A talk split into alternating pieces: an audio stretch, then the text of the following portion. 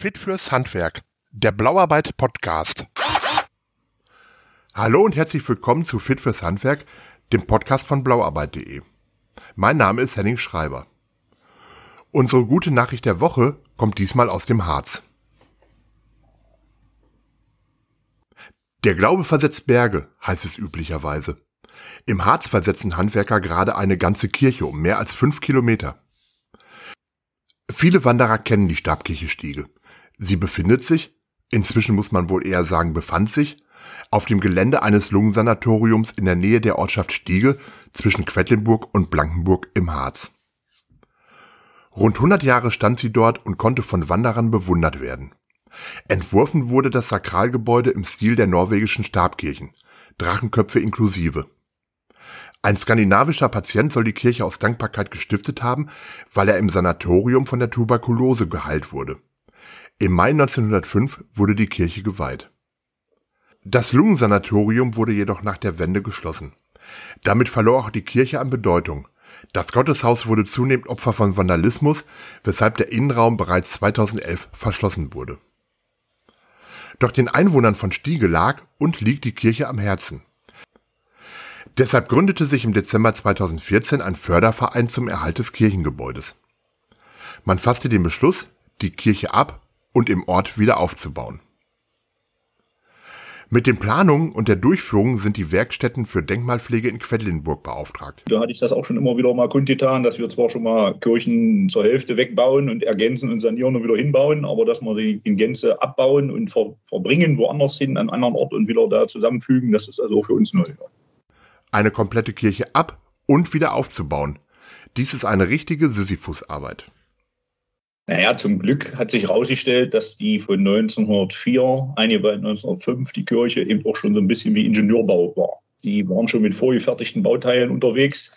Und ja, das hat sich jetzt gezeigt, dass es doch, äh, sage ich mal, dieses Auseinandernehmen äh, nicht viel besser ging als gedacht, aber so wie wir uns uns erhofft hatten, doch funktioniert hat. Also das ist in Einzelteilen zerlegen, alles nummerieren, alles dokumentieren, das ist schon eine Sisyphus-Arbeit und da braucht man auch jemanden vor Ort, der da sehr akribisch agiert. Da. Also unser Vorarbeiter, den wir da ausgesucht hatten, der ist so ein bisschen in diese Richtung Firmen und äh, da hängt und fällt ja alles mit zum Schluss, ja.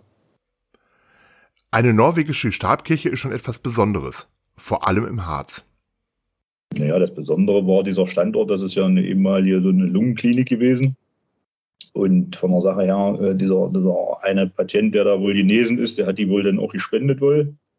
Und dann kam das dazu, dass es in diesen äh, Art Ingenieurbaustil, wo die Firma das schon irgendwo zur Messe hatte, 1900 rum, viele Gartenhäuser und, und kleinere Objekte damit äh, bewerkstelligt hat und hat dann da irgendwann den Auftrag gekriegt, diese Kirche zu kreieren. Und die hat natürlich auch so einen Charakter, so ein bisschen diesen nordischen Stil, äh, was ja eigentlich so ein bisschen untypisch ist hier für unsere Region. Das macht die so ein bisschen einzigartig eben durch diese Aufbauten, wo man eben oben die Drachenköpfe sieht und so ein bisschen diese, naja, Wikinger-Mythologie ist vielleicht übertrieben, aber in diese Richtung zielt sie ab. Ja.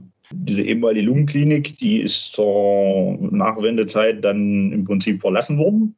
Da gab es dann zwischendurch auch nochmal einen Brand. Also das ist jetzt bloß noch eine riesengroße Ruine. Diese Kirche war eben dem Vandalismus ausgesetzt der letzten Jahre. Und da das jetzt nicht unbedingt äh, zukunftsmäßig schon klar war, was da passiert mit dem Riesenobjekt, hat sich dann ein Verein gegründet, der diese Kirche im Prinzip an einen sicheren Ort verbringen wollte, dass sie eben nicht wirklich nachher zum Schluss noch in Flammen aufgeht. Das Versetzen einer Kirche ist mit allerlei Aufwand verbunden. Ja, grundsätzlich ist es ja so, dass das zwar ein, äh, ein, Bau ist, der schon 100 Jahre vorhanden ist, aber wenn ich den versetze, das ist wohl laut Gesetz denn so, dass das wie so ein Neubau-Prinzip bewertet wird. Also ich errichte ein neues, ich, ich äh, baue das Gebäude neu auf. Das ist also äh, eine Neuerrichtung eines Gebäudes. Und so ist natürlich dann auch mit Statik und alles, was dazugehört, wie das in Deutschland sich gehört. Die ganzen Bauabläufe sind natürlich dann vorzuplanen. Prüfstatiker und Ordnungsämter und Bauämter. Hast du nicht gesehen, muss ja alles denn so, wie das sonst so üblich ist, mit Abwasser und Wasser. Das neben einem Bach, da muss man das alles prüfen, das Gelände da und machen. Das ist also auch sicherlich eine ganz schöne Arbeit gewesen für das Planungsbüro. Ja. Die Kirche wird zerlegt, Stück für Stück und dann wieder zusammengesetzt. Wir haben den Zimmererauftrag, das heißt also, wir haben die Kirche oben, wie eben schon beschrieben, dokumentiert, haben die als erstes dann die Türme stabilisiert, haben da Korsett gebaut und haben die mit dem Kran in Einzelteilen runtergenommen. Das ist ja ein Turmhelm, da unten drunter die Laterne. Und dann wurde das äh, sukzessive immer Stück für Stück unter dem damaligen Notdach auch äh, in Einzelteilen zerlegt, nummeriert, dokumentiert. Das heißt, äh, da ist für jede Wandseite, die da aus diesen Stäben oder Bohlen, sagen wir dazu, äh, bestehen, natürlich äh, Zeichnungen erstellt worden, wo dann auch diese Nummern sich wieder finden müssen, um das natürlich zum Schluss wieder beim Zusammenbau auch alles irgendwo wieder zuordnen zu können. Ja. Geschätzt besteht dieses Puzzle aus etwa 2500 Teilen. Beteiligt sind viele verschiedene Gewerke. Ja, wir als Firma haben nun Zufall, dass wir fast alle Bauhauptgewerke hier bei uns vertreten haben. Zum Steinmetz, Tischler und äh, Kunstschlosser und Dachdecker und Schieferdecker und Zimmerer und naja, Maurer, alles, was es gibt, was man bräuchte, das haben wir eigentlich.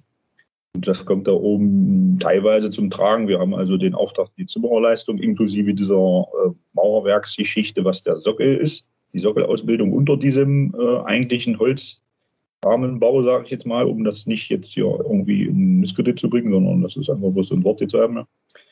Haben da oben rein noch die Steinmetzgeschichte, um diese Treppenanlage im Eingangsbereich wieder herzurichten. Und ansonsten ist dann die Firma Hoppe da oben tätig als Dachdecker. Die Arbeiten sind schon relativ weit fortgeschritten. Steffen Behrens fasst den Stand der Dinge zusammen.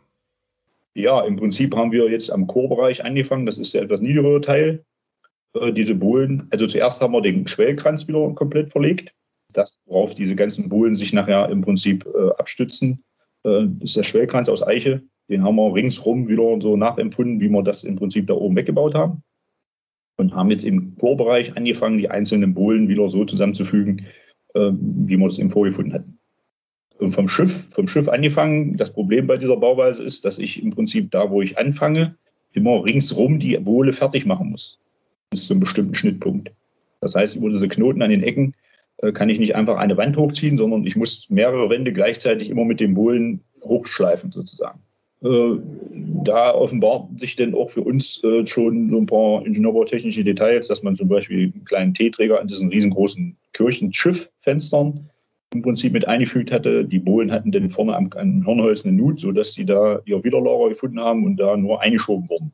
Was, was jetzt nicht mehr so wie wir sonst kennen mit Kirchen vom 13., 14. Jahrhundert, ist ja alles mit Stemmeisen und Zapfen und Holzverbindungen. Das ist hier dann schon in diese Richtung äh, ein bisschen aufgeweicht worden. Einiges gibt es noch zu tun. Naja, wir sind jetzt dabei, im Prinzip jetzt diese und nächste Woche die Stützkonstruktion äh, vom Kirchenschiff. Das sind also innen drinne so eine Säulenkonstruktion mit Rehmen und Streben. Das ist wie so ein Korsett innen drinne, weil die eigentlichen Bohlen ja mehr oder weniger eine Verkleidung bilden, sage ich mal. Die sind sieben Zentimeter stark. Das ist jetzt nicht so, dass die statisch so sehr viel abkönnen. Deswegen gibt es da innen drinnen noch eine richtige Tragkonstruktion. Da sind wir dabei, die jetzt aufzubauen, auf diese neue Betonplatte zu verankern. Wenn das denn steht, würden wir die Bohlen in dem Kirchenschiffbereich ergänzen, den Eingangsbereich mit den Bohlen aufbauen und dann würden wir übergehen in diese Richtung Dach wieder errichten. Und ähm, Mitte Juli ist angedacht, oh, Mitte Juli kann ich jetzt auch nicht, nicht, nicht übertreiben, muss ich jetzt gucken, nochmal im Bauzeitplan. Auf alle Fälle ist dann natürlich zum Schluss ja wieder das äh, Aufheben, das Hochheben der Türme. Fertiggestellt werden soll alles bis September. Zum Tag des offenen Denkmals soll die Kirche an neuem Standort erstmals begehbar sein. Wir finden eine gute Nachricht der Woche.